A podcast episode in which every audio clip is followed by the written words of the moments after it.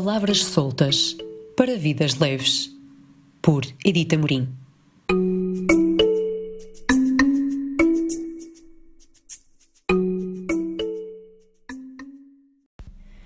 Então, bom dia, tarde ou noite, segundo o momento em que despertem para este 13 terceiro Palavras Soltas, com histórias simples de episódios que vão reforçando a fé no humano e no caminho de encontros a acontecer.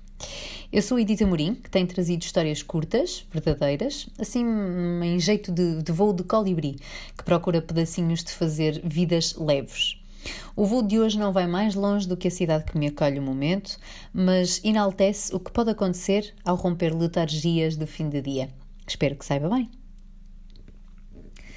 Este encontro aconteceu num destes dias dos quais não se espera nada, coisa nenhuma, nada de nada.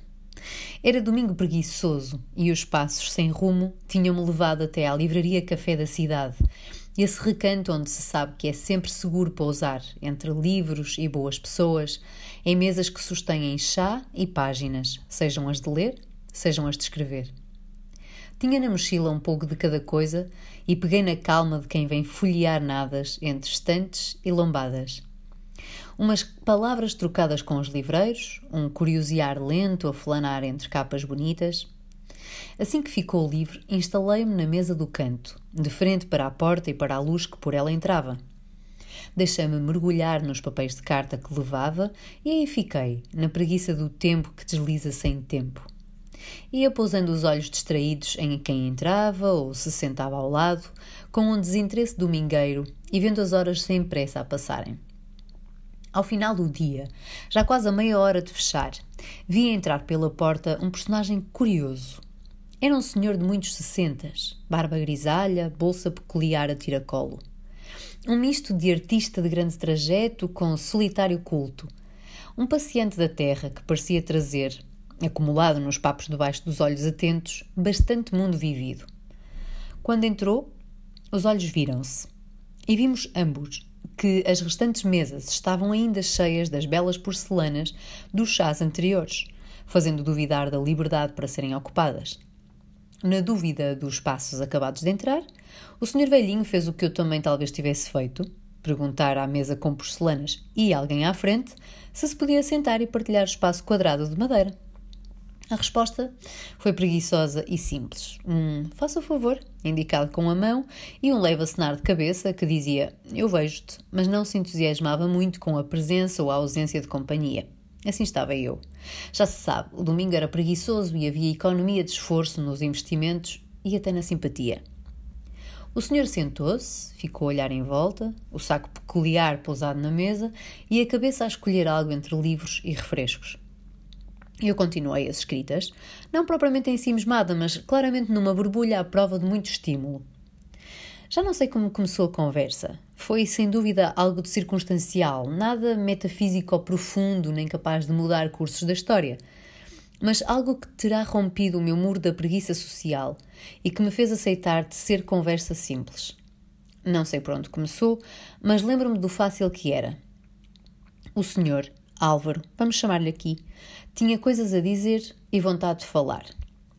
A curiosidade sobre mim e o que fazia eram o bastante para fazer a sua parte do percurso na ponte de começar contacto, mas insuficiente para dar muito espaço. Talvez só quisesse confirmar que eu era porto seguro de depósito de palavras, e assim que o confirmou, elas foram fluindo. Falamos de livros, de lugares, de viagens, tudo sem profundidade maior do que a conversa que se faz com desconhecidos que partilham mesa de domingo. Ainda não tinha conseguido tecer por ele uma particular simpatia ou interesse. Faltava ali alguma peça-chave, algum elemento aglutinador que captasse a minha atenção, que ia e vinha, que pairava discretamente. Até que do saco mochila do Alva lhe cai, ao retirar a carteira, uma colher. Uma colher de sobremesa, pequena, simples, desembrulhada. Impossível não o olhar e inquirir. Foram os olhos que lhe perguntaram: Uma colher de sobremesa? E a história que deu o clique Começou. Sim, ando sempre com uma colher de iogurte na mochila, porque ando muito pelo Porto todo. Caminho imenso, por todo lado, sem rumo nem destino. Às vezes, só pelo prazer dos passos, de estar em movimento, a ver coisas. Mas de vez em quando, dá-me fome. E quando me dá a fome, o que eu faço é entrar no supermercado mais próximo e comprar quatro iogurtes.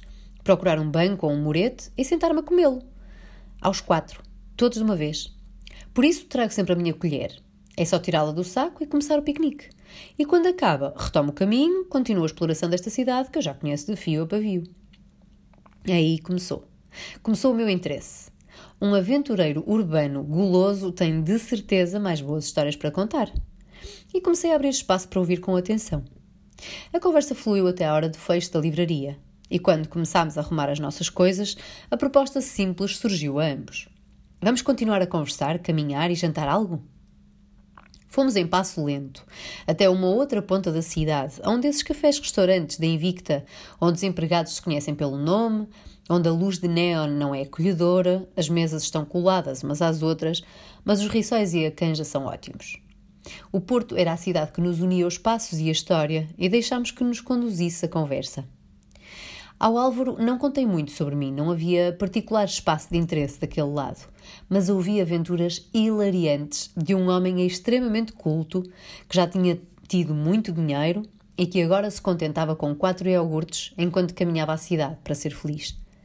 Falou-me de dificuldades de homem, de vícios de humano, de romances falhados, da forma como habitava a sua casa.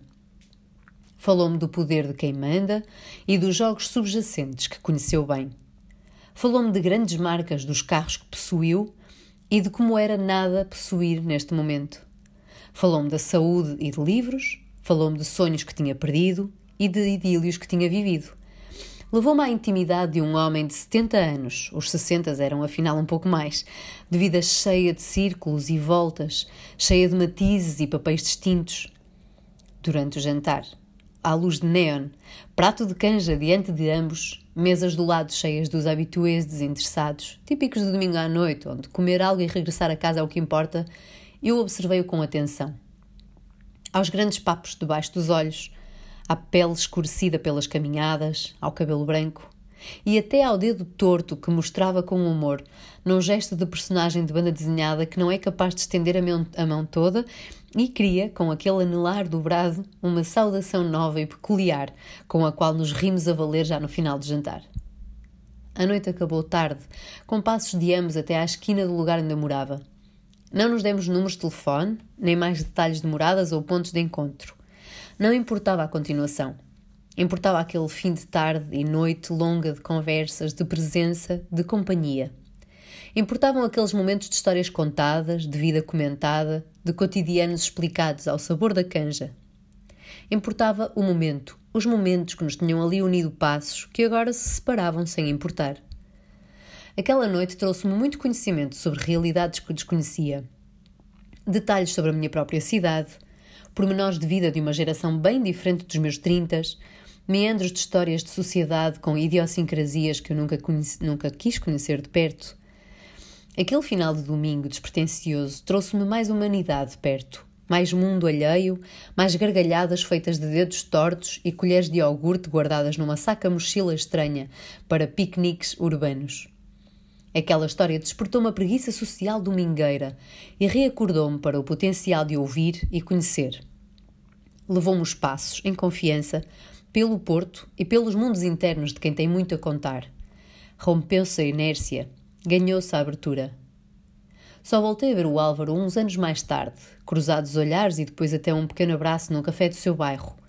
Não ficamos amigos nem confidentes, não nos guardamos mais do que em jeito de memórias vagas, mas guardei-lhe a lição que permiti dar-me a mim mesma sobre a importância de atrever-me a despertar letargias e preguiças e rumar a outras presenças, mesmo que inesperadas.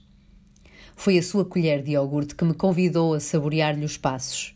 E com eles trouxe na minha própria saca-mochila uma prova mais do potencial escondido nos papos debaixo dos olhos, desde que eles mantenham a curiosidade.